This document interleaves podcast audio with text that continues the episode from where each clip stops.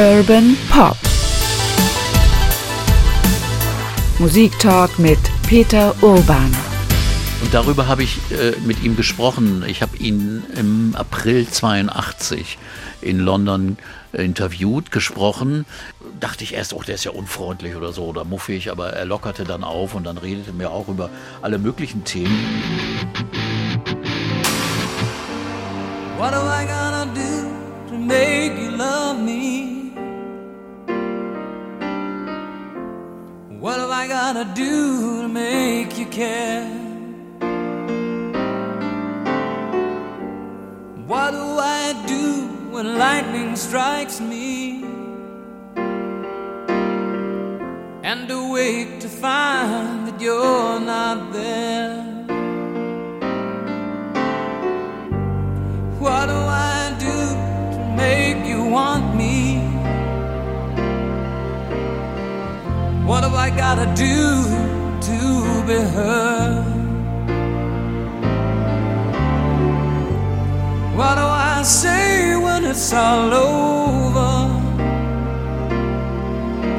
Sorry seems to be the hardest word. Elton John und seine Musik und seine Achterbahnkarriere, darüber gibt es noch ganz viel zu erzählen. Und das machen wir in diesem zweiten Teil Urban Pop Musik Talk mit Peter Orban über Elton John. Ja, Peter, hi. Hallo, Uke. Elton John, da gibt es noch so viel zu erzählen. Wir haben schon eine erste Folge aufgenommen, die ungefähr bis Mitte der 70er Jahre genau sozusagen in der Lebens- und Karrieregeschichte von Elton John gespielt hat. Das ist natürlich schon die Phase, wo dieser Song herkommt. Hat man eigentlich damals immer noch mehr dieser großartigen Balladen auch erwartet schon? Also, äh, das kann man nicht sagen. Das gehörte einfach zu Elton John. Einfach diese wunderschönen Balladen, aber auch die Rocker. Insofern äh, hat er natürlich auch das gemacht, äh, um Erfolg zu haben. Und äh, insofern waren sie immer glücklich, wenn sie solche Songs hatten auf diesem Album Blue Moves, das in einer Phase kam, wo, wo große Probleme existierten, weil die Beziehung auch zu Bernie war schwierig, weil der schrieb eher düstere Texte. Er trennte sich von seiner ersten Frau, von Tiny Dancer, von Maxine, und, und war eher nur traurig. Und äh, dass Elton schon sagte, nein, ich brauche jetzt mal einen neuen Input. Brauch was Fröhliches. Was Fröhlicheres. Und außerdem war Elton selbst in einer Krise. Mittlerweile war er auch kokainsüchtig geworden, auch Bernie. Bernie hat das schnell dann äh, abgeschafft. Er ist jemand, der disziplinierter ist und hat das dann schnell beendet. Aber Elton begann praktisch dann eine Phase, die bis 1990 dauerte, wo also er unendlich viel Kokain zu sich nahm und äh, auch dazu dann trank. Übrigens äh, auch eine, eine, eine Geschichte, was es so gibt. Schon 1970 waren die beiden kleinen harmlosen Engländer nach L.A. gekommen. Also Bernie Taupin und Elton John. Ja, ne? die ja. beiden. Mhm. Und, und äh, wunderten sich, dass sie eingeladen wurden vom Sänger von Three Dog Night, einer amerikanischen Band. Denn die hatten zu Hause und, und waren bester Laune und waren da zum Essen eingeladen. Und bis 7 Uhr, 8 Uhr morgens und ohne Probleme fuhren sie dann nach Hause in ihr Hotel und später hat Danny Hutton ihnen dann erzählt, wisst ihr, warum er so gut drauf war? Wir hatten in euer Essen ein bisschen Pulver gemischt. Und das war das erste Mal, dass die beiden in Berührung mit sowas kamen, die ehrlich gesagt in England da ganz simpel waren. Das waren ganz normale die mit solchen Dingen nichts also zu unbedarft tun haben. Unbedarfte, so. ja, ja, Jungs. Und wie gesagt, das ist ja das Übel. Wir müssen immer wieder über sowas reden, das ganz viele Karrieren beeinflusst. Wie Elton John das geschafft hat, trotzdem so viele Alben aufzunehmen, so viele Tourneen zu machen und immer noch zu singen dabei, ist schon ziemlich, ziemlich eigentümlich und verwunderlich, weil auch das, die Stimme hat gelitten. Denn es merkte man dann auch Ende der 70er Jahre, er wurde oft heiserer und das äh, hat sich besonders in den 80ern dann gezeigt. Er litt dann darunter und er war so drauf, dass er auch mit seiner persönlichen Welt, mit seiner Beziehung zu seinem Manager nicht klarkam. Da war immer noch der Zwiespalt zwischen dem Schüchternen und dem der Showperson auf der Bühne.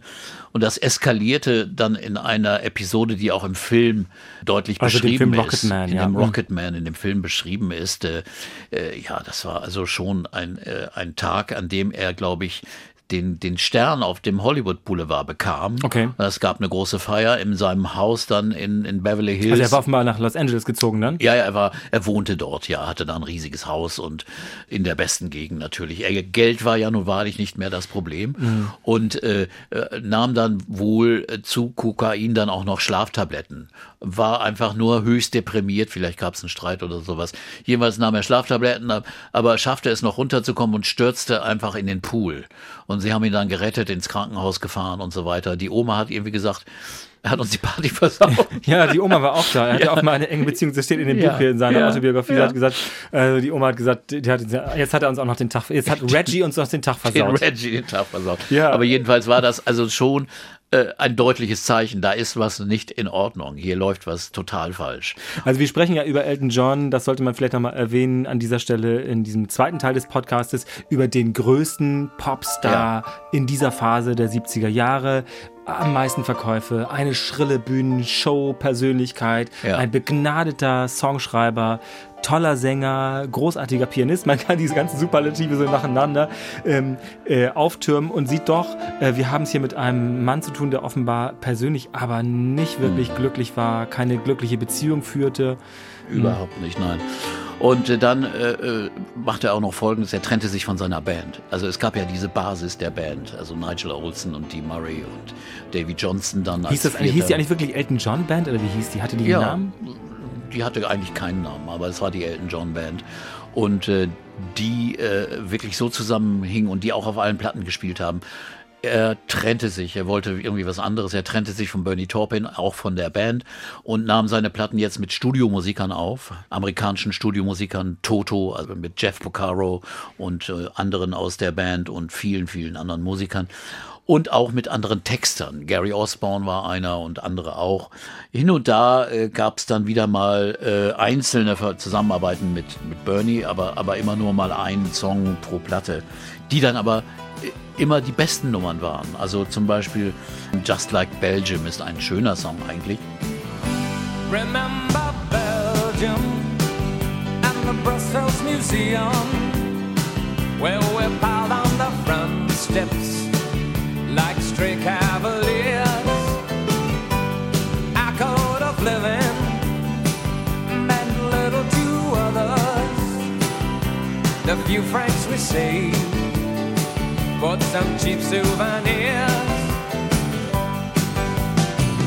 But the red lights were the cat fights to make it just like Belgium.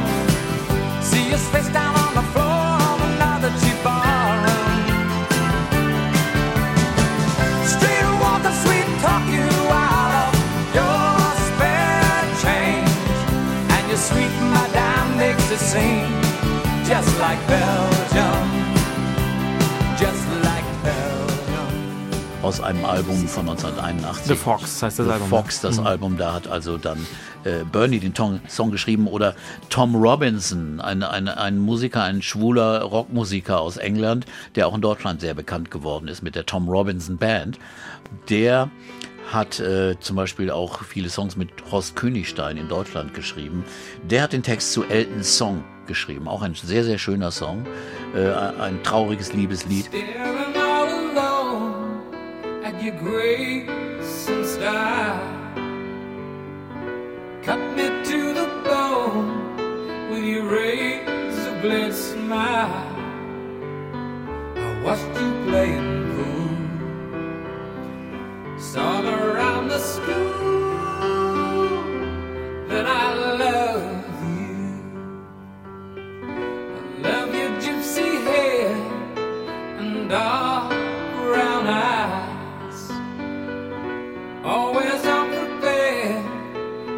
your pointed cynical and lean. I lie awake and dream about you. If you only knew what I'm going through, time and again, I get ashamed to say your name. It's hard to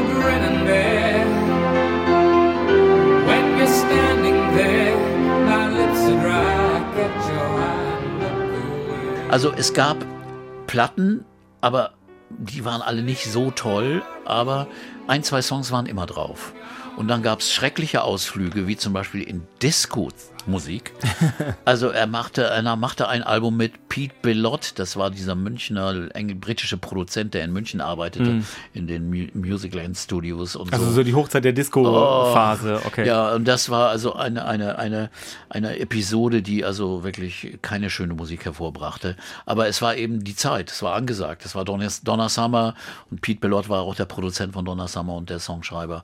Insofern, das war alles in dieser Periode, in der Elton immer tiefer auch in seine Drogensucht rutschte und äh, trotzdem aber den Betrieb aufrechterhielt. Das kann man wohl sagen. Song for Guy zum Beispiel ähm, ist ein Lied, das quasi fast ohne Text auskommt. Wenn man, also das ist ein Lied, das ist ein Instrumentalsong, mhm. der auch ein Hit wurde. Das ist schon ein bisschen so. Er machte was und dann wurde irgendwas daraus immer ein Hit, oder? Aber es ist auch äh, wieder mal irgendwo toll und genial, weil er machte ein Instrumentallied mit einer wunderschönen Melodie, das auch noch äh, einen traurigen Anlass hatte. Der war ein, ein, ein Bote in seiner Plattenfirma, Rocket Records hieß seine Plattenfirma Eltons mittlerweile.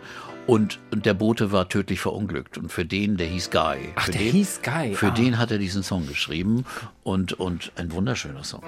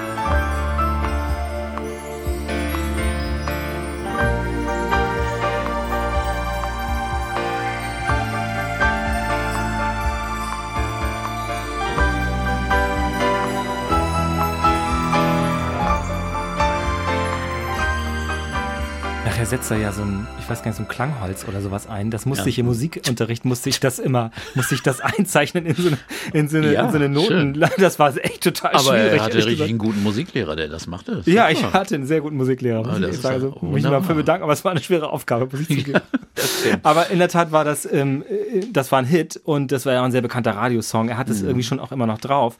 Viel mehr über Elton John haben wir natürlich schon in der ersten Folge gesprochen, Urban Pop Musik Talk mit Peter Urban. Also quasi die Anfänge, wo Elton John herkommt, wo er quasi seine musikalischen Wurzeln hat, bis so Mitte der Ende der 70er Jahre, wen das interessiert. Diese Folge gibt es natürlich in der ARD Audiothek. Das nochmal als Hinweis. So, wir sind jetzt Ende der 70er Jahre. Es gab mhm. Ausflüge zu Disco. Elton John versucht hier was, probiert da was mhm. Neues und hat doch immer wieder ab und zu einen Hit. Oder mh, hm, wie ist das gewesen? Hat man damals gedacht, na, da kommt nicht mehr so viel oder das geht jetzt langsam so in Sinkflug? Naja, über? es war schon eine schwierigere Phase. Die Erfolge waren auch nicht mehr ganz so groß, also die Verkäufe waren nicht mehr ganz so groß. Und er hatte in Amerika, wie gesagt, das Problem, dass er in einem Interview äh, bekannt gemacht hatte, dass er bisexuell ist. Das war, er sagte nicht mal, dass er äh, homosexuell oder gay ist, sondern er sagte bisexuell. Und das reichte schon, äh, dass also in Amerika äh, kirchliche Organisationen sich gegen ihn wandten, dass Konzerte abgesagt wurden, dass Plattenverkäufe stagnierten und so weiter. Also das hatte gravierende Auswirkungen, so dass er sich auch nach England zurückzog zog und äh, erstmal eine Pause machte und äh, äh, von England aus eher mehr arbeitete und dann aber immer mehr Alben aufnahm, die also äh, auch hin und da mal einen schönen Song hatten. Und darüber habe ich äh, mit ihm gesprochen. Ich habe ihn im April 82 in London interviewt, gesprochen. Das Interview fand morgens relativ früh um 10 Uhr statt. Er kam mit seinem Motorrad. Er wohnte äh, äh, in der Holland Park Road. Das ist so Notting Hill, ein bisschen weiter raus noch. Und äh, zehn Minuten mit dem Motorrad. Und äh, kam da in Motorradklamotten dann da rein.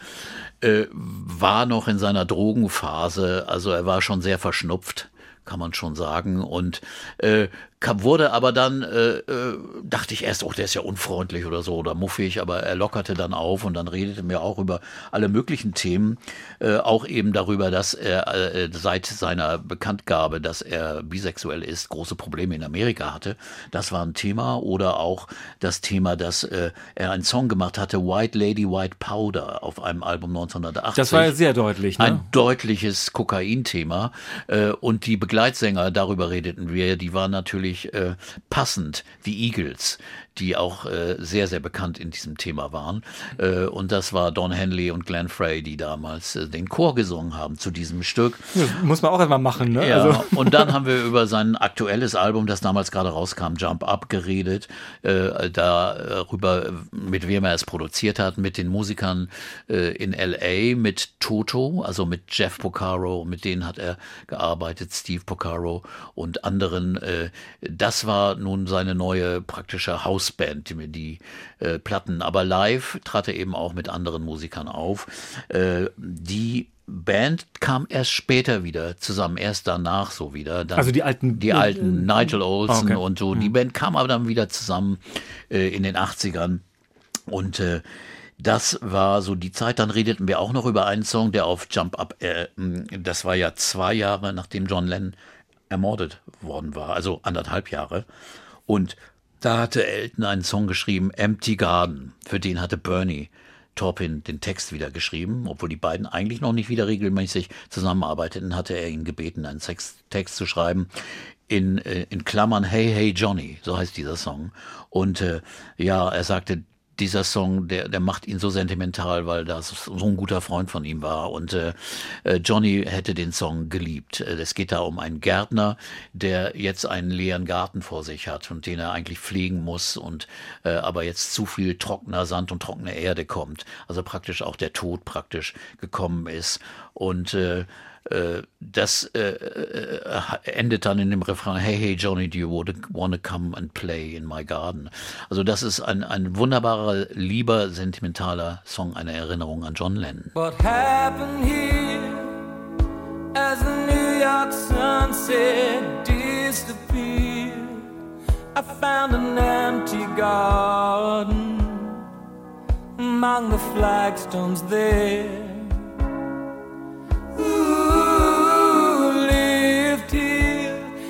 Must have been a gardener that cared a lot, who weeded out the tears and grew a good crop. Now it all looks strange. It's funny how one insect can damage so much grain.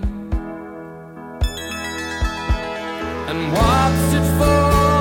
This little empty garden by the brownstone door and in the cracks along the sidewalk nothing grows no more.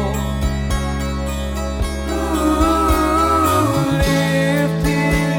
he must have been a gardener that cared a lot who weeded out the tears and grew a good crop and we are so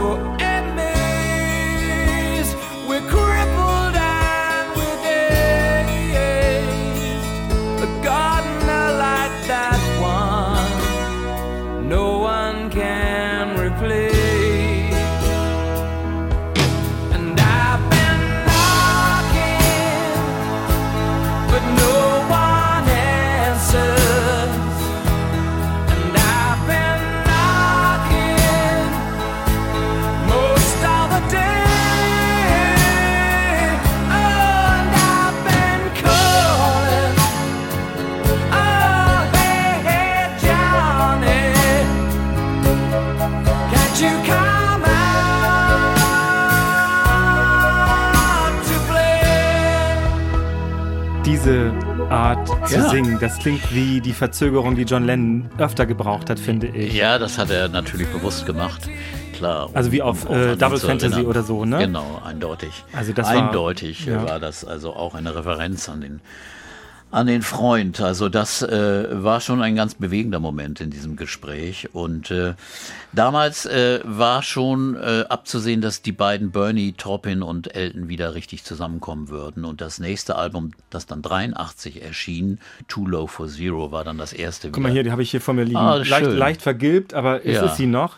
Die ist wirklich toll, finde ich. Ja, das ist also gleich schon wieder ein großer Schritt nach vorne. Und äh, da sind ja auch schöne Songs drauf wie Cold as Christmas.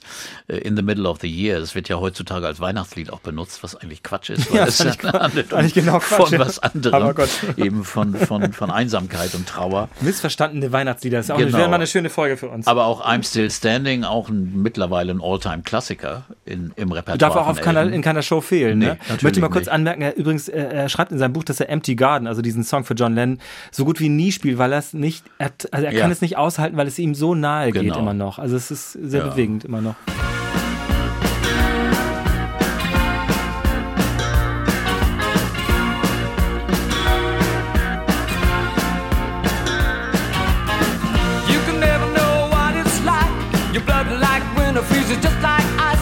cold and lonely light that shines from you. You wind up like the wreck you hide behind that mask you use.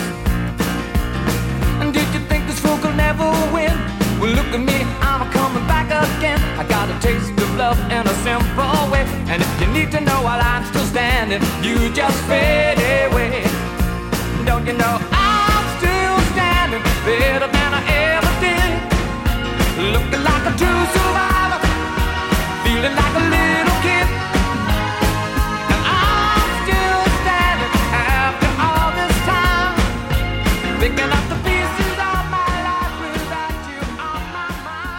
Also, das war schon ein, ein großer Schritt wieder in die, in die gute alte Zeit.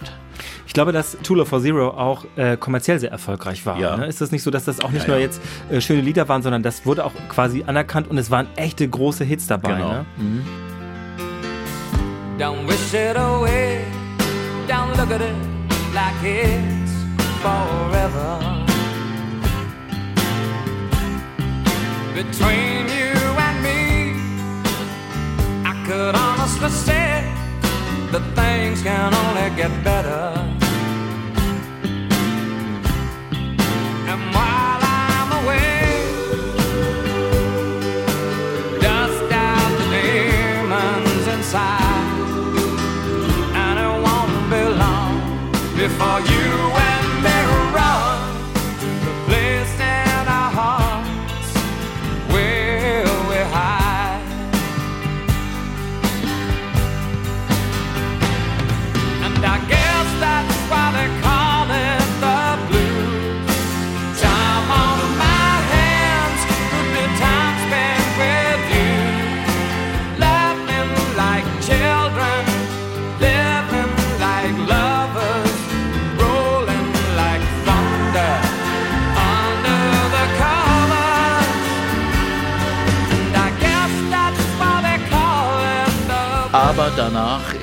Dann schon wieder in die Phase, wo die Alben dann doch unterschiedlich gut waren. Also da gab es immer mal Highlights, wie bei dem Album Breaking Hearts, der Titelsong oder auf Ice on Fire Nikita, ein schöner Song über einen Freund in, in Russland. Ja, aber das Lustige ist, kannst du, kannst du das Video, kannst du dich an das Video erinnern? Da geht es nämlich um eine Frau mit einer Pelzmütze. Ja. Und kurioserweise äh, hat man offenbar angenommen damals, dass Nikita ein Frauenname ist, was natürlich Quatsch ist, weil man kennt ja zum Beispiel Nikita ja. Khrushchev, ja. das ein, ein Männername war. Also insofern ja. ist, ist das ein Liebeslied an einen Mann, was bei Elton John ja gar nicht falsch ist, aber man hat offenbar weiß nicht, bewusst missverstanden, missverstehen wollen, dass es an eine ja, Frau geht. Ja. Schrägerweise. Oh, wo wir von Frauen sprechen, äh, er hat dann eine, eine, eine seltsame Sache. Jeder wusste ja eigentlich, dass er schwul ist. Und trotzdem kam dann die Nachricht, dass Elton John geheiratet hätte. Seine Tontechnikerin, eine Deutsche, Renate Blaul, das hat nun schon überrascht. Das war 84. ja. Hat auch nicht so lange gehalten. Also ich glaube 85 oder so. Haben, die sich nicht in Australien oder so kennengelernt? Ja, in Australien. Ja. Äh, aber sie hat dann auch auf, auf dem Album, das dann äh, Breaking Hearts, da hat sie dann als Toningenieurin gearbeitet und äh, dann haben sie sich aber im nächsten Jahr schon wieder getrennt. Und äh, ja, es war, glaube ich, keine glückliche Ehe, äh, weil das natürlich klar, dass das einfach nur eine, ich weiß nicht, was ihn da bewogen hat, genau wie ein Bühnenkostüm, das er anzieht. Jetzt möchte ich mal irgendwie so erscheinen wie jemand anders und ganz normal erscheinen oder äh, jedenfalls äh, war das kein Erfolg, diese Ehe. In dem Buch äh, schreibt er ganz kurz darüber, er schreibt sehr liebevoll über mhm. ähm, diese, diese Frau, seine Ehefrau ja. eben, aber auch mit dem Hinweis, sie hätten eben bei Trennung oder kurz vor der Trennung verabredet, ja. Äh, dass er darüber nichts weiter ausbreitet. Ich glaube, sie hat das nicht ganz gehalten über die Jahre, zumindest lässt er das mhm. so anklingen. Er hält sich da so ritterlich dran. Ich finde, das kann man respektieren und fertig so. Aber und in der Tat war es kurios damals. Ich kann und, mich daran erinnern, dass die Bilder wird, waren in wird, der Zeitung. Es wird nicht zu ihrem Schaden gewesen sein, die Trennung. Also da bin ich ziemlich sicher, denn Elton John war immer noch ein sehr wohlhabender Mann, obwohl er viel Geld ausgegeben hat in den 80ern und auch dann in den 90ern. Also er war ja bekannt dafür, dass er zwar Millionen verdiente. In einem Jahr gab es in einer Statistik, hat er 40 Millionen verdient, in einem Jahr.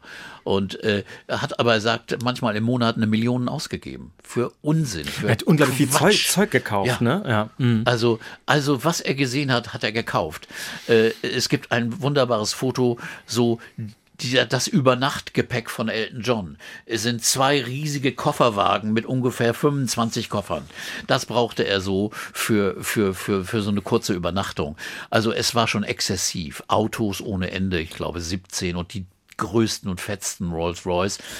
Ja, aber er hat es einfach, er brauchte das anscheinend, auch um seine, seinen Frust und seine Einsamkeit zu kompensieren. Ich glaube, das war auch eine richtige Kaufsucht.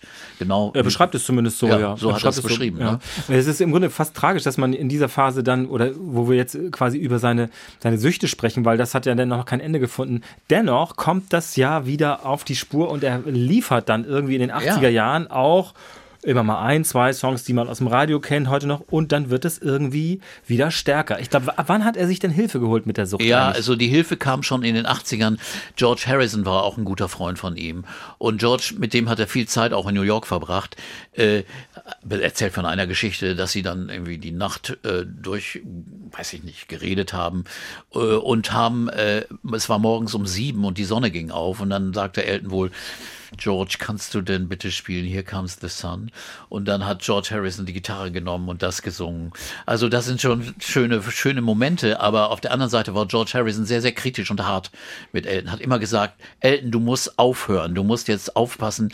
Er nannte es Marching Powder. Das ist das Marschierpulver, weil Kokain im Ersten Weltkrieg äh, benutzt wurde bei äh, Armeen, amerikanischen, auch glaube ich der britischen, um äh, die Ausdauer zu stärken. Ach so, Soldaten. die Soldaten ja, wach zu halten. Ja, Ach, okay. das Marching Powder, also so wurde es genannt. Und Elton, das hat er dann selbst in einem Interview, das, da war ich echt schockiert, äh, äh, äh, gesagt, er, er hätte an einem Stück zwei, drei Tage immer so durchgemacht und hätte half an ounce und dann habe ich nachgeguckt, was bedeutet half an ounce. Und half an ounce sind 14 Gramm Kokain verpulvert. Und das sind Ausmaße, äh, dass der Mann überlebt hat, ist ein wahres Wunder. Also wirklich, er muss eine starke Natur gehabt haben, weil das ist, das ist ex so exzessiv. Und das hat dann natürlich auch dazu geführt, dass er irgendwann war es dann vorbei. Also er hat dann 1990 oder kurz davor schon angefangen, einen Zug zu machen und war aber sofort erfolgreich. Andere Leute, äh, äh, wirft das ja immer seinem Freund Billy Joel vor, die machen fünf, sechs Entzüge und schaffen es aber nie richtig wegzukommen von Alkohol und Drogen. Und Elton hat es gemacht einmal und seitdem, seit 1990, nicht mehr getrunken und keine Drogen mehr genommen.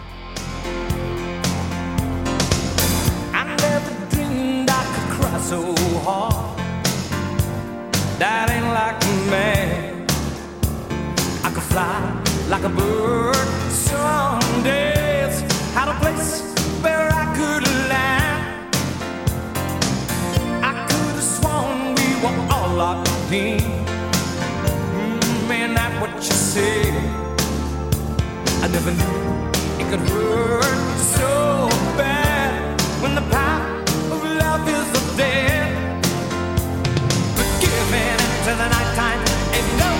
Pain.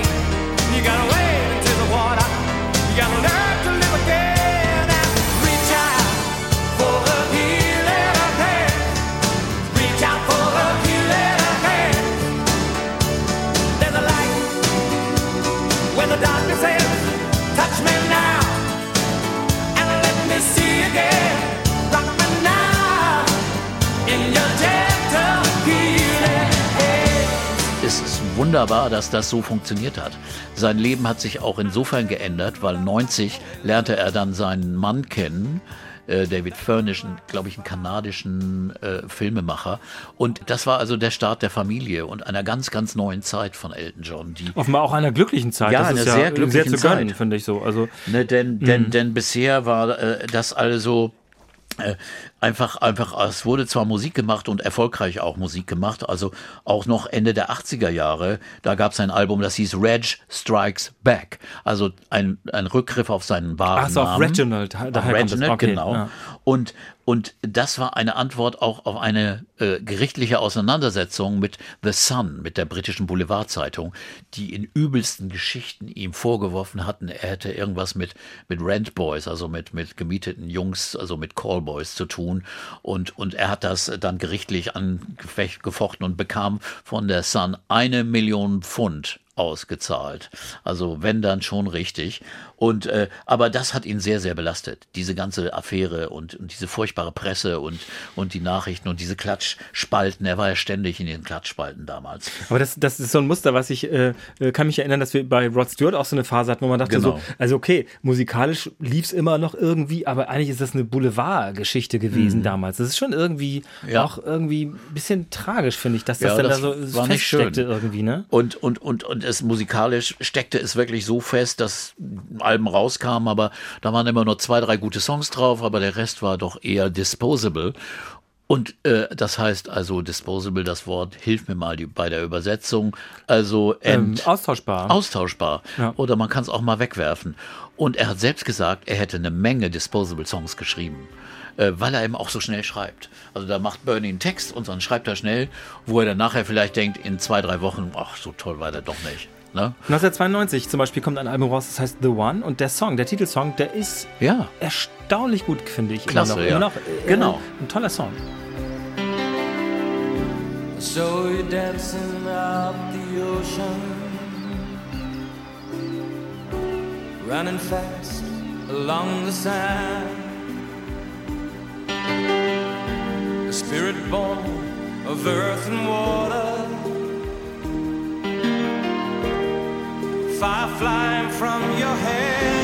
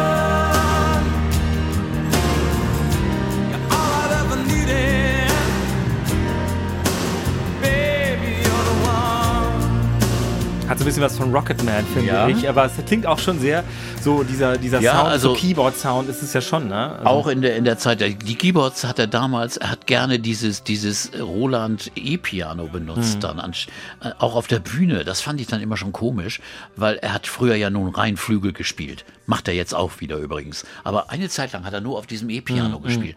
Es war stilistisch einfach ein anderer Weg, aber die Songs waren teilweise immer noch gut. Guck mal, in der Zeit, äh, selbst bei diesem 88er Album A Word in Spanish, auch ein guter Song. Oder eher dann Sacrifice auf dem Album danach. Äh, Sacrifice war so ein sehr, sehr gängiger, schöner Titel. Ja, so, so, geht das ja im Grunde genommen weiter. Es geht immer ja, weiter. Ja, und, ja. und Duets, das Album mit den Duetten, äh, das war auch beeindrucksvoll. Genau, jetzt hören wir mal in die Fassung rein mit, mit George Michael. Genau. Don't let the sun go down on me. Das fasst ja ein oh, fast, naja, oh, vergessener, aber auf jeden Fall ein na, verschütteter, untergegangener Song, der hier wirklich zum Strahlen gebracht wird.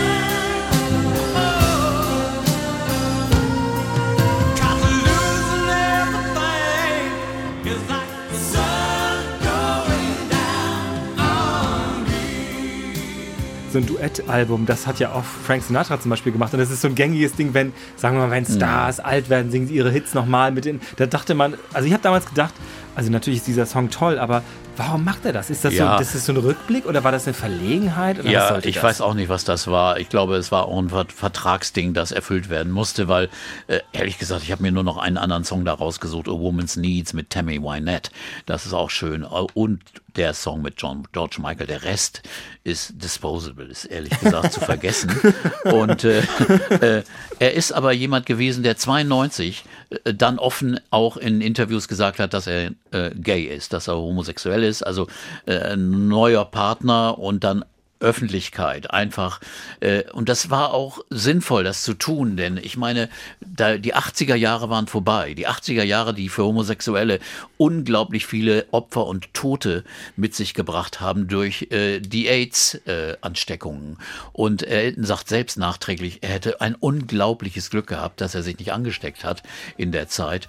Und äh, er hat dann 86 an einem Benefiz-Song teilgenommen. Uh, That's What Friends Are For mit Stevie Wonder und vielen, vielen anderen. Ähm, äh, Diane Warwick und Diane Warwick, äh, Gladys, Gladys Knight. Knight. Ja.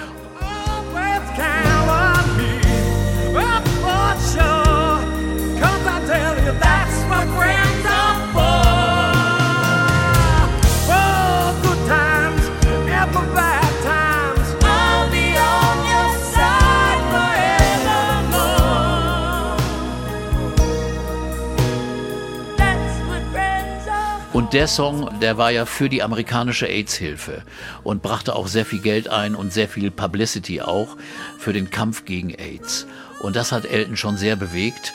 Äh, und nach seiner, sagen wir mal, seinem Entzug und nach seinem äh, nüchternen, äh, dass er wieder im nüchternen Zustand war, sober, hat er selbst seine eigene AIDS äh, Foundation, eine AIDS Stiftung gegründet, äh, die Elton John AIDS Foundation, die ex extrem viel Geld äh, gegen äh, AIDS, gegen, für den Kampf gegen AIDS zusammengebracht hat. Und Man weiß ja auch, dass Elton John, ich weiß nicht, ob es jetzt immer noch so ist, aber jahrelang die Party machte nach der Oscarverleihung. Man hieß, hieß es immer, ja, die Stars sind alle dann zu Elton John gegangen.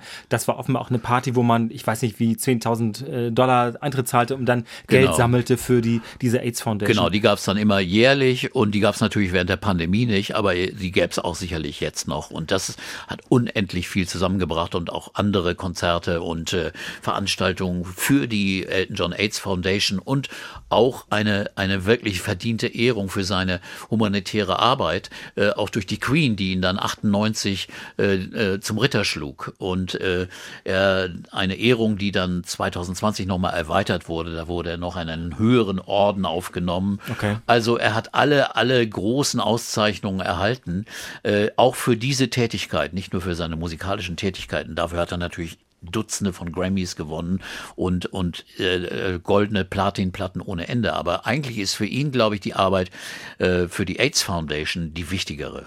Er schreibt zumindest in seinem Buch, äh, schreibt er darüber, dass er eben ja auch sehr viele gute Freunde verloren hat. Freddie Mercury zum Beispiel, auch ein enger Weggefährte genau, von ihm und naja, auch mhm. ähm, sehr schockiert, dass der eben so schrecklicherweise wie viele, viele andere zugrunde gegangen ist an dieser Immunschwäche und sagt eben, nachdem er dann ähm, ja clean ist, es war Zeit, auch was zurückzugeben. Ja, ne? Und das, das hat gut. er dann ja auch mhm. Gemacht. Und ich finde das ehrlich gesagt auch sehr beeindruckend. Und irgendwie ist man ja auch dann als, weiß ich nicht, Musikfan oder was, äh, auch gnädig mit Menschen, die sagen, okay, mein Hauptaugenmerk war denn auch ein paar Jahre bei diesen ähm, Stiftungsgeschichten. Er hat eben auch oft äh, bei einem anderen Auftritt hat er zum Beispiel äh, mit, mit äh, Paul McCartney äh, zum Beispiel hat er dann ein Konzert für Montserrat äh, gemacht und da hat er mit Paul McCartney Sgt. Pepper's Lonely Hearts Club Band gesungen und, und, und andere Stücke äh, von den letzten, vom letzten von Abbey Road. Und das war auch schon sehr bewegend. Er hat deswegen das auch gemacht, weil das Studio in Montserrat äh, war ja damals der, dem Vulkanausbruch äh, zum Opfer gefallen. Die gesamte Insel ist ja praktisch verschwunden seitdem.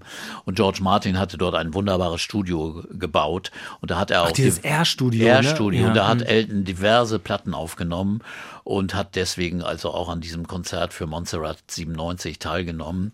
Und 97 war natürlich ein anderes tragisches Jahr. Das war das Jahr äh, einer seiner guten äh, Freundinnen, nämlich von Diana Spencer, also von Prinzessin Diana, die starb, die tödlich verunglückte und äh, er bat dann Bernie Taupin einen neuen Text zu schreiben für Candle in the Wind und äh, das wurde veröffentlicht als Single und das hat er dann auch bei der Beerdigung, äh, bei der Trauerfeier aufgeführt. Und die Single ist die meistverkaufte Single in der Geschichte. 33 Millionen Mal verkauft. Und das Geld alles für äh, den wohltätigen Zweck, für, den, äh, für die Stiftung von Lady Diana. May you ever grow in our hearts. You were the grace that placed itself where lives were torn apart. You called out to our country and you whispered to those in pain. Now you belong to heaven, and the stars spell out your name. And it seems to me you lived your life like a candle in the wind, never fading with the sunset when the rain set in. And your footsteps will always fall here along England's greenest hills. Your candles burned out long before your legend ever will.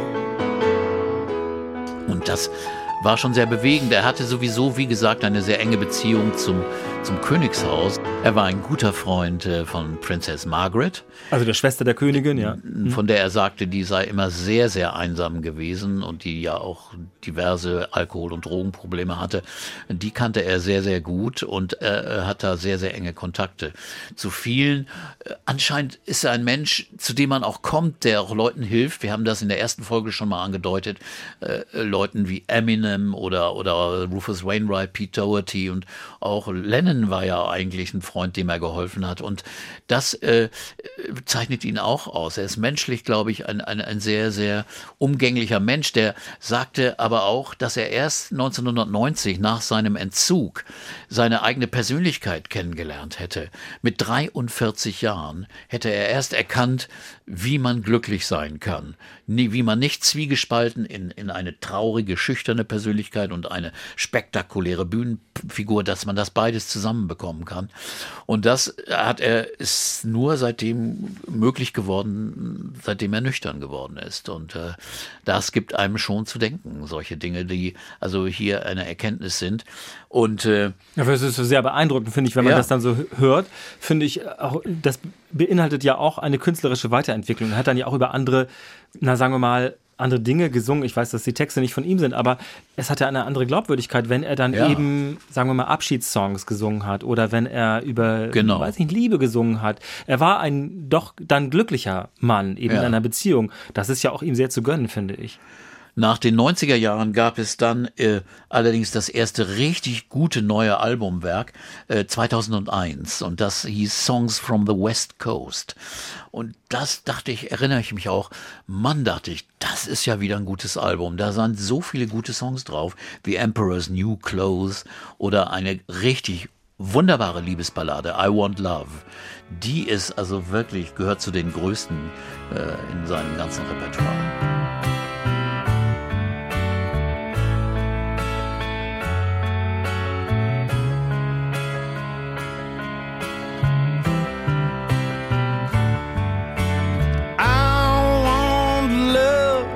But it's impossible. A man like me, so irresponsible. A man like me is dead in places. Other men feel liberated,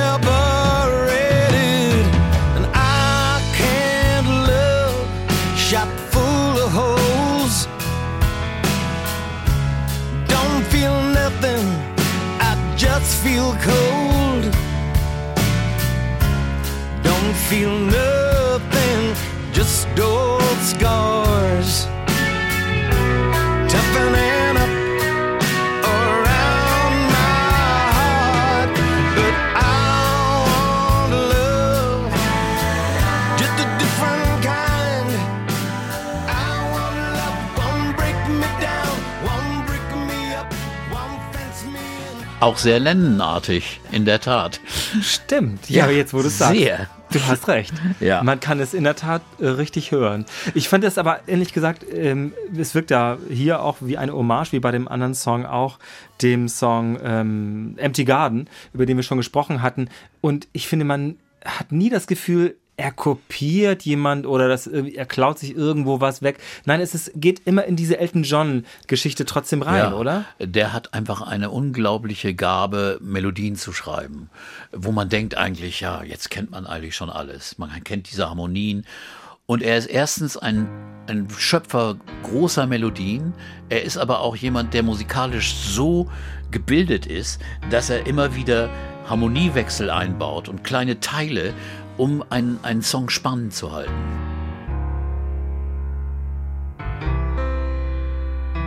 You may not believe it, but I don't believe in miracles anymore.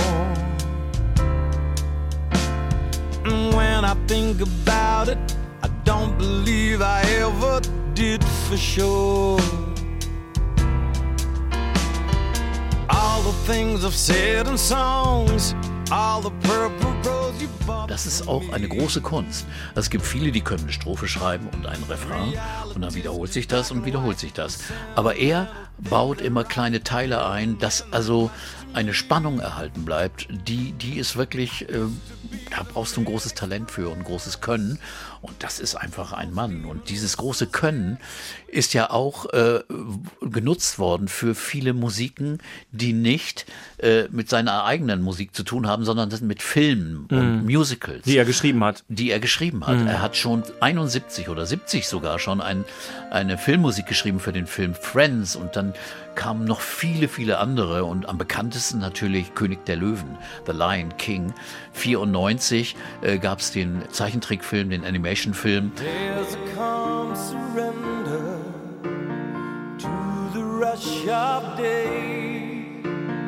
When the heat of a rolling wave can be turned away An enchanted moment and it sees me through. It's enough for this restless warrior just to be with you. And can you feel the love tonight? It is where we are. Da hat er die Musik geschrieben und äh, zusammen mit Tim Rice, der die Texte verfasst hat. Ein großer Musical-Autor, ja. Und, äh, und das sind geniale Songs. Also ich meine. Ja, das sind auch richtige Elton John-Klassiker geworden. Ne? Und, und Welthits, auch von anderen Künstlern gesungen. Also, und die Musicals laufen ja, also, naja, König der Löwen wissen wir, läuft in der ganzen Welt ständig und ist sicherlich auch eine Quelle für eine Menge Tantiemen in der Tasche von Elton.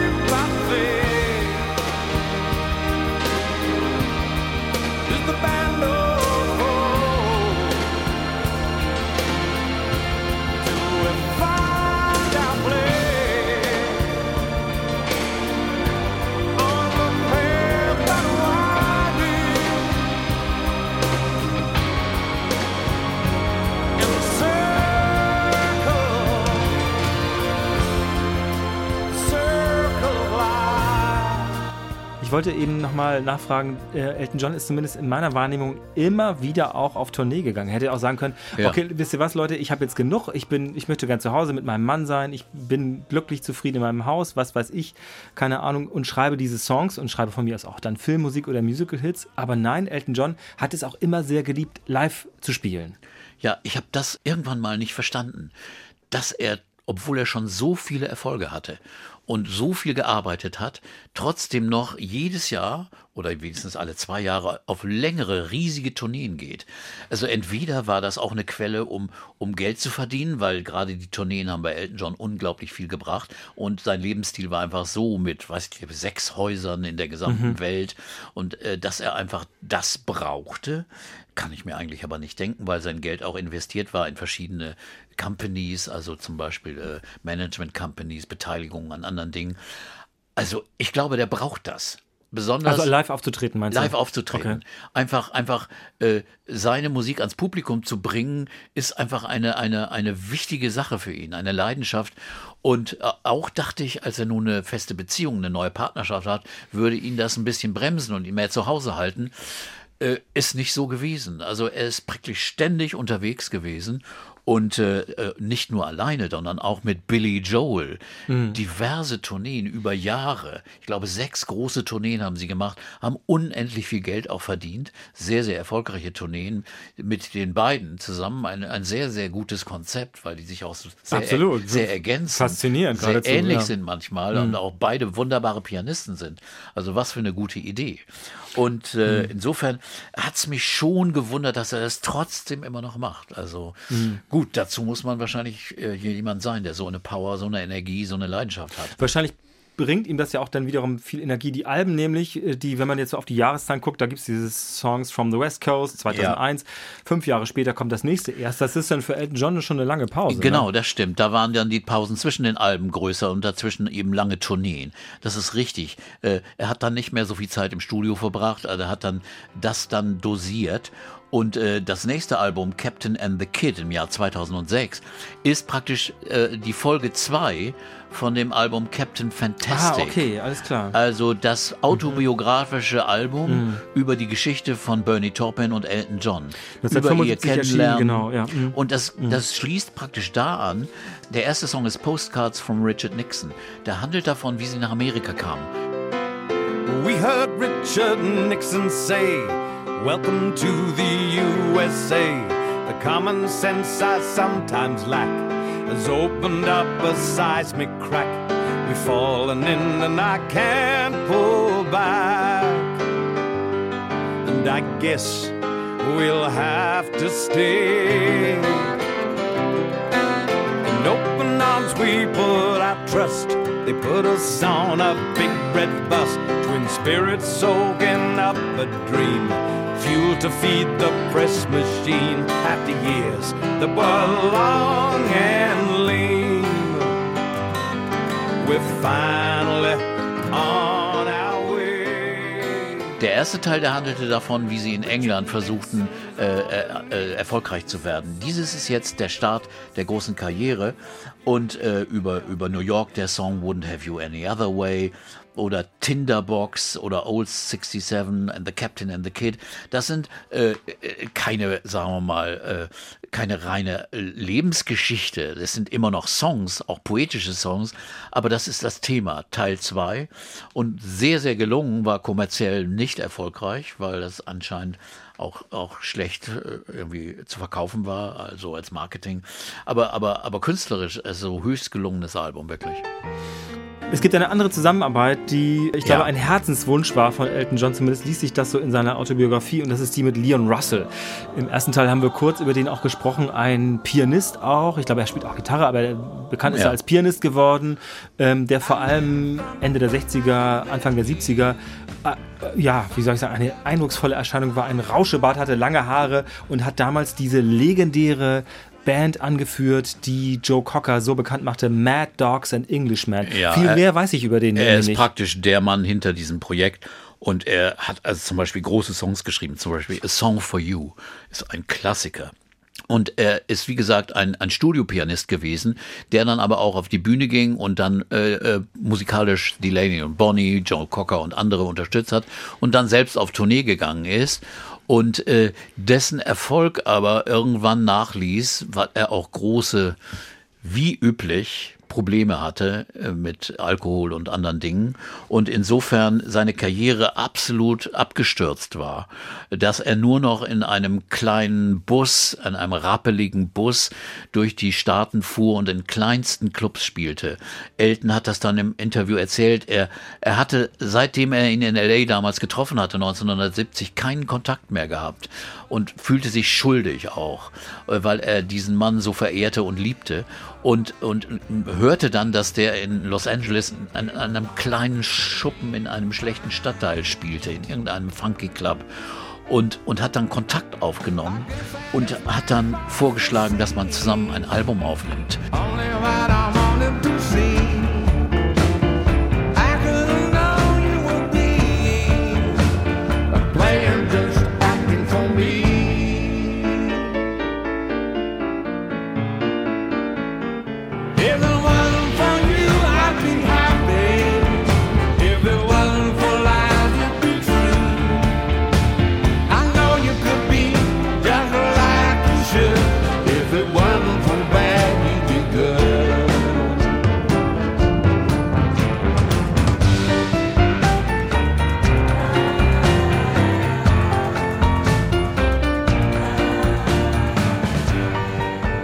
Damals war Leon Russell schon nicht mehr sehr gesund und das war 2010, 2009 mhm. Äh, aufgenommen, 2010 das erschienen. Das Album heißt The Union. Ja, das heißt also die Vereinigung und äh, ist ein großes Album, wirklich. Ganz toll. Wir hören mal gleich einen Song. Ich würde gleich nochmal einspielen, aber ähm, einer, da die sind, viele von diesen Songs sind wirklich, wirklich großartig.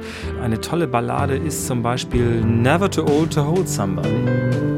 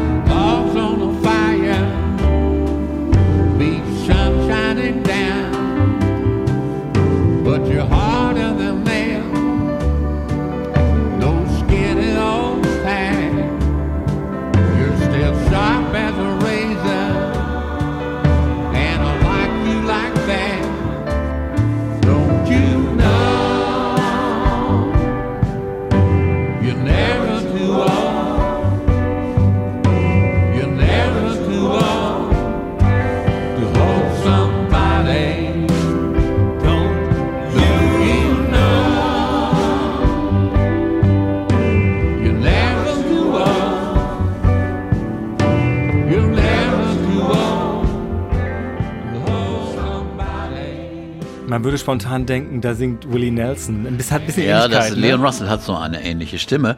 Und, aber das Album ist voller großartiger Songs, äh, als ob Elton sich besonders viel Mühe gegeben hat. Er wollte seinem alten Freund oder seinem, seinem Idol helfen war aber auch irgendwie angestachelt. Jetzt will ich es aber auch mal zeigen, dass ich es noch so, so, richtig okay. kann. Okay. Und er hat wirklich wunderbare Songs geschrieben hier, zusammen mit Bernie Taupin, auch Songs mit Leon Russell zusammen. Äh, aber es ist eine Platte, die auch wunderschön äh, produziert ist von T-Bone Burnett, amerikanischem äh, Alternative Country Produzenten, also der Amerikaner-Platten, äh, sehr, sehr berühmte Sachen produziert hat, sehr erfolgreich geworden ist, der aber eine so eine Art natürliche Note reingebracht hat, bisschen zurück in die Zeit von Tumbleweed Connection. Man fühlt sich zurückversetzt in diese Zeit und das war die erste Zusammenarbeit mit T-Bone. Zwei andere folgten dann noch, aber dieses Album ist einfach, einfach eine, eine Sensation gewesen. Luther left us first light Friday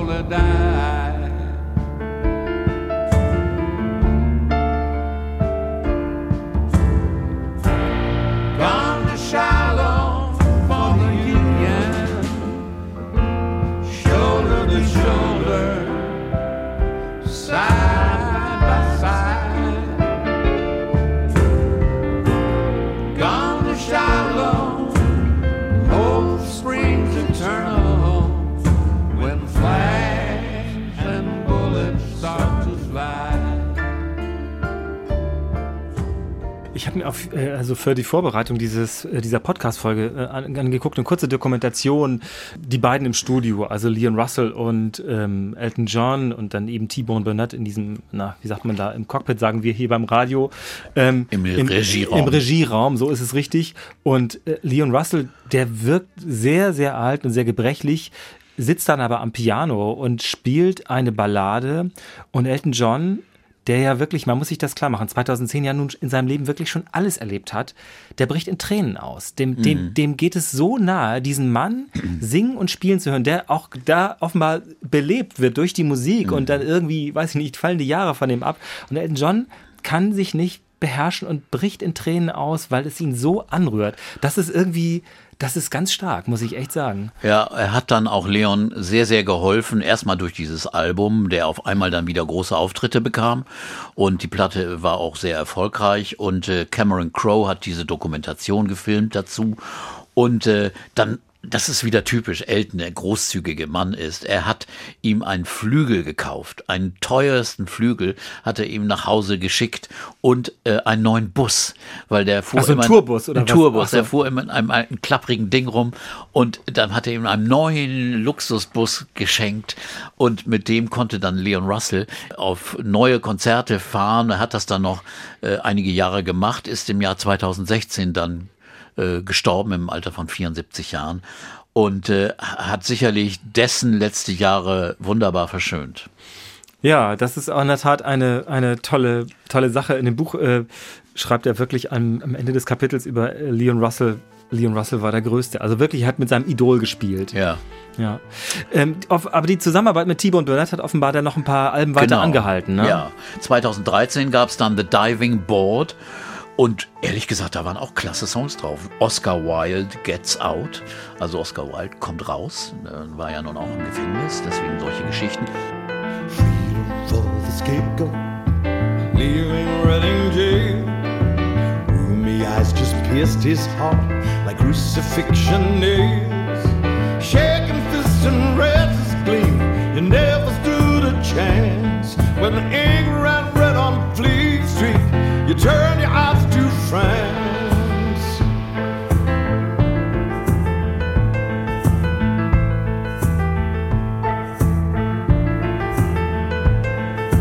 Humble far from Dublin, chased across the waves.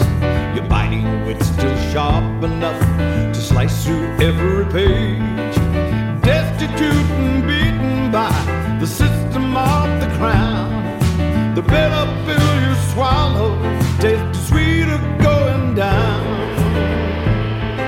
And looking back on the great indifference, looking back at the limestone walls, thinking how beauty deceived you, knowing how love fools us all. Also Bernie Taupin hat nicht immer über sich geschrieben. Er war eher ein, ein Geschichtenerzähler, der irgendwie Figuren erfunden hat oder irgendwo hergenommen hat und darüber Dinge erzählt hat. Und äh, das macht ja auch einen großartigen Texter aus. Also der nicht immer nur seine eigene Seele ausschüttet, sondern der eben auch einfach ein guter, guter Geschichtenerzähler ist. Ich finde trotzdem, ich möchte einmal noch darauf eingehen, äh, wir haben das schon im ersten Teil ausführlicher besprochen, aber in einer Zeit, wo eben ja auch dieses Singer-Songwriter, äh, sagen wir mal, Idee ganz stark war. Also mhm. jemand schüttet sein Herz in einen Song und singt ihn dann äh, zur Gitarre, Piano oder eben mit einer Band. Haben wir hier ja den Fall, ein, ein Elton John bekommt Songs von Bernie Taupin geschrieben, also schreibt die Musik dazu natürlich, aber kriegt Texte dazu. Ja. Das ist eine tolle symbiotische Zusammenarbeit. Äh, Elton John weiß aber im Grunde genommen nicht ganz genau, worum es geht, weil es eben auch Lyrik ist und nicht erklärt wird. Aber trotzdem kriegt das ja Kraft und Tiefe. Ja, das ist wirklich das Erstaunliche. Er, er nimmt dann den Text und macht daraus einen, einen eigenen Song, weiß aber manchmal nicht, worum es bei dem Text geht. Aber wenn es um Liebeslieder geht, dann ist das auch kein Problem oder um, um Schmerz. Aber, oder Trennung. Aber bei anderen, bei anderen Geschichten, bei anderen Geschichten, da, da ist es ja so, dass, dass er dann manchmal wusste nicht, er wusste nicht, wer Livon ist, über den er da gesungen hat, ne? Aber, aber trotzdem hat er so inbrünstig über ihn gesungen, dass es also für jeden verständlich wurde.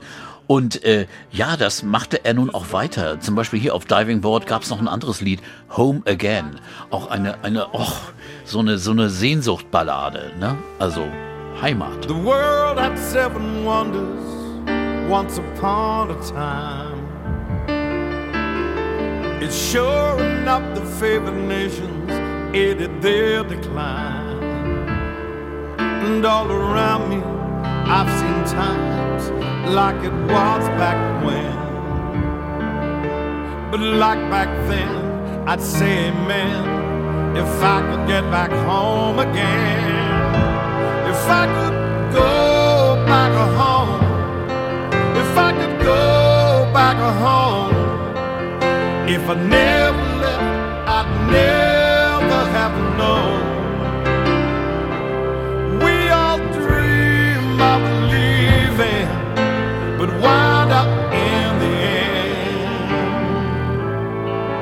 spending all our time trying to get back home again. Also, wir können jetzt trotzdem noch mal weiter durch, durchblättern. Wenn Genau. wir weiter durch, den, durch die Jahre blättern, möchte ich sagen, hier bei Elton John bietet sich das ja fast an. Wonderful Crazy Night 2016, das ist erst vor fünf Jahren gewesen. Und dann hat er, wie viele auch, so Lockdown-Sessions gemacht.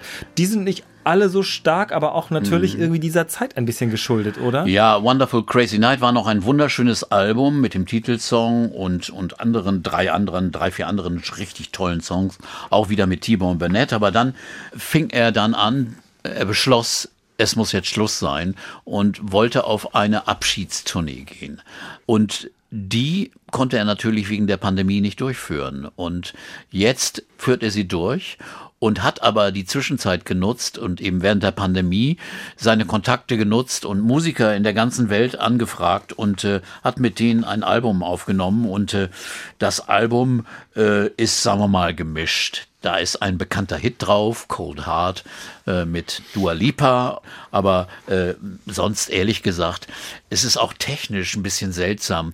Äh, da werden nur die Files eben übers Internet rübergeschickt und die Soundqualität ist schon sehr unterschiedlich. Also das hätte man noch mal netter produzieren und mischen können. Und äh, am besten gefällt mir eigentlich da das Duett mit Stevie Wonder, Finish Line.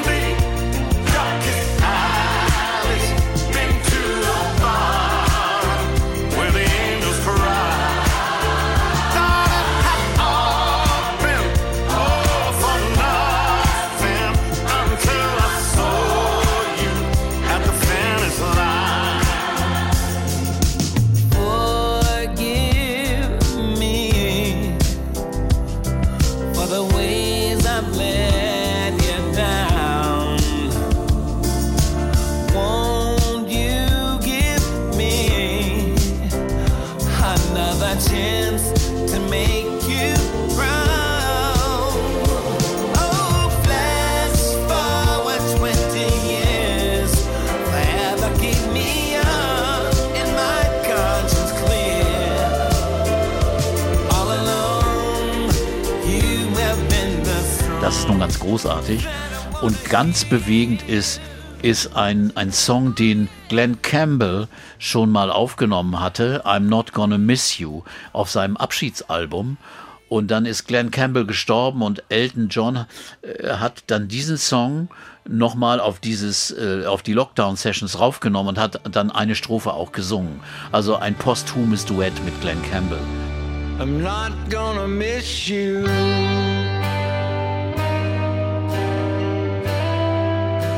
not gonna miss you.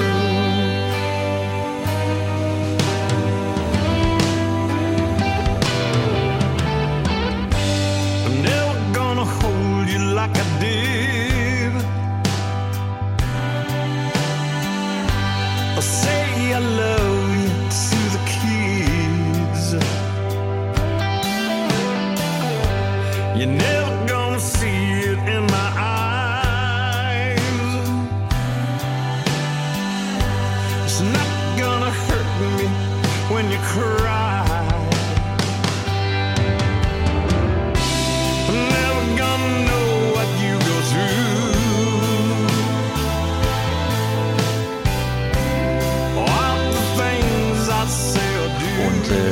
Das ist auch wirklich sehr bewegend und sehr beeindruckend. Und äh, ja, aber mein Gott, der Mann geht trotzdem auf eine dreijährige Abschiedstournee. Also, ja, ich kommt auch nach Norddeutschland. Also Ein ich, die. Termine sind und es ist auch so, dass da, ich glaube, da waren erst, erst ein Konzert zum Beispiel in Hamburg angekündigt, jetzt sind da noch zwei dazugekommen. Mhm. Er, er schont sich da auch nicht und er zieht das wirklich durch. Ähm, man könnte ahnen, dass das womöglich doch nicht der Schluss ist, dass er es doch nicht lassen kann. Naja, ich weiß es nicht. Also es sollte 2018 beginnen, jetzt beginnt es 2000, wir haben 2022 1990 und äh, die ersten Konzerte mussten nämlich ausfallen, weil er irgendwelche äh, Krankheitsprobleme hatte, Gesundheitsprobleme hatte.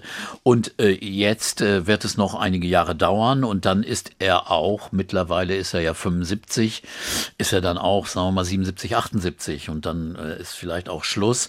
Aber er hat auch natürlich sein Erbe gut verwaltet. Er hat diesen Film auch mitproduziert, Rocket Man, der auch ein großer Erfolg geworden ist, der praktisch auch sein Leben miterzählt. Er hat eine Familie, er hat zwei kleine Kinder mit seinem Mann, äh, David Furnish, und äh, ja, noch sehr junge Kinder, ehrlich gesagt. Also ich glaube, Ja, das wird im Buch wird das auch so beschrieben, dass, dass er gesagt hat, also was möchtest du gerne von unseren Kindern miterleben? Also sowas wie ne, Schulabschluss Mhm. hier und Schulwechsel da und ich weiß nicht was. Und dann sagte, hat Elton John offenbar eine Liste gemacht und dann hat David Furnish zu ihm gesagt, dann musst du aufhören mit den Tourneen, weil das sonst geht das eben nicht Ja, beides ja, zusammen. Also man kann nicht alles haben so. Gut, er kann die Kinder jetzt mitnehmen, natürlich. Also äh, es wird schon sicherlich für einen Lehrer gesorgt werden. Aber der eine Sohn ist, glaube ich, schon, schon neun, der andere sieben oder so. Ich bin nicht ganz sicher. Aber jedenfalls kleine Kinder. Aber auch das ist ja ein schöner Gedanke, dass das also äh, ihm äh, vergönnt gewesen ist. Und äh, nun äh, kommt er nun zur Abschiedstournee und äh, Farewell Yellow Brick Road heißt ja, sie, so passenderweise. Sehr, genau. sehr schön, finde Die ich. gelbe, die gelbe Backsteinstraße wird bis zu Ende durchgefahren und äh, das ist schon äh, bewegendes Ding. Also ich meine, natürlich sind das in, in großen Hallen äh, die Konzerte. Äh, ich persönlich bin ja immer ein Freund von Konzerten in kleineren Hallen, aber man bekommt es eben nicht so geliefert, wie man es man eigentlich nicht, möchte. nee. Ne? Nee, das kriegt man nicht. Insofern Ja, ist das das Problem. Aber trotzdem ist er, glaube ich, heute ein, ein glücklicher Mensch, muss man ehrlich sagen. Nach so einer Geschichte, äh, in der er so lange Jahre unglücklich und auch selbstzerstörerisch war, äh, er hat unglaubliche Dinge erlebt und er hat unendlich große Pers- Persönlichkeiten getroffen, also die wir auch vorhin schon aufgezählt hatten. Viele Schauspieler, viele Künstler, Catherine Hepburn, Lennon, Bob Dylan, Harrison, Neil Young und so weiter, das zählen, zählen alle zu seinen Freunden und er ist, glaube ich, mit sich selbst sehr im Reinen und äh, das ist ja auch schön. Ein Wort noch zum, zu den Tourneen. Man kann da ja gar nichts anderes erwarten, außer dass er viele, viele von seinen vielen, vielen großen Ja. Hits spielt. Hast Aber du da welche? Ein, hast du, genau, hast du einen, einen, einen Lieblingssong von Elton John? Na, ich würde sagen, Tiny Dancer ist für mich einer der aller, aller schönsten Songs aller Zeiten. Aber auch äh, Mona Lisa and Mad Hatters ist wunderbar. Oder andere Songs von, von Elton John von dem Album. Also und ein, zwei Songs auch von Tumbleweed Connection und so und so weiter. Also dieser Mann hat so viel Großes geschaffen, das ist schon wirklich so bewundernswert. Und äh, ja, man kommt sich nach so am Ende eines solchen Podcasts immer so vor, jetzt hat man wieder den Künstler so gelobt und hochgejubelt und wunderbar gefunden. Und so. Aber ehrlich gesagt, zu Recht. Ja, nee, müssen, wir müssen uns nicht dafür schämen, Peter. Okay. Dann lassen wir jetzt einmal Elton John gleich zu Wort kommen und natürlich seine Musik erklingen. Das war der Podcast für heute. Der zweite Teil über Elton John. Den ersten Teil gibt es schon in der ARD Audiothek. Vielen Dank für heute. Danke, Uke. Bis bald. Bis bald. pretty eye, pirate smile. Music man, ballerina. You must have seen her dancing in the sand. Now she's in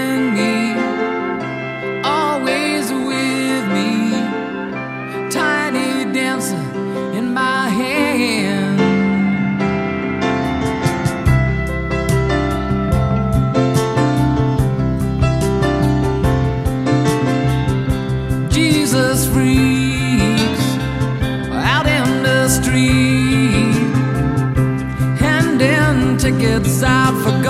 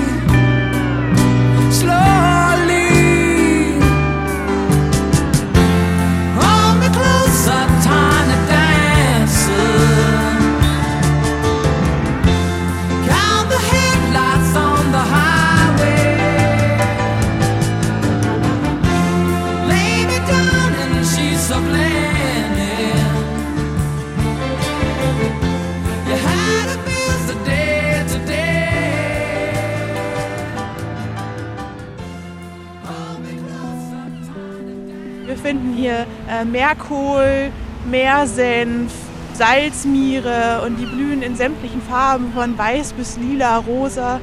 Also wirklich wunderschön. Typisch norddeutsch, neugierig und nah dran. In dieser Staffel von Moin die Reportage gehen wir raus in die Natur. Komm mal hier direkt hinterher. Einmal durch den Matsch durch. Ja, als Förster ist eine gewisse Akzeptanz und Resistenz gegen alles, was beißt, kratzt, kribbelt, nasse Füße verursacht, durchaus notwendig. Wie geht eigentlich nachhaltige Waldwirtschaft im Harz? Wie kommt man dem Wolfsrudel in der Lüneburger Heide auf die Spur? Und wie werden Pflanzen und Tiere an der Küste geschützt? Wir hatten dieses Jahr tausende kleiner Mini-Kröten. Die sind dann so groß wie ein Daumennagel, würde ich sagen. Also es war wirklich ein sehr, sehr, sehr erfolgreiches Jahr. Moin, die Reportage Natur. Mit Niklas Schenk. Und Karin Busche. Wenn ich mich nicht täusche, will MV ja bis 2040 klimaneutral sein. Das ist 2045 sein. Um das zu erreichen, müssen wir pro Jahr 10.000 bis 20.000 Hektar Moor wieder vernässen, in MV allein. Moin die Reportage stellt norddeutsche Umweltaktionen und Initiativen vor und wir treffen Menschen, die sich für die Natur engagieren, da wo sie was bewegen. Draußen. Jeden Tag hört man tausendmal das Wort Biodiversität. Es wird aber nichts gemacht. Und ich finde, hier wird was gemacht. Und deswegen bin ich dabei. Moin, die Reportage Natur gibt es ab jetzt in der ARD Audiothek.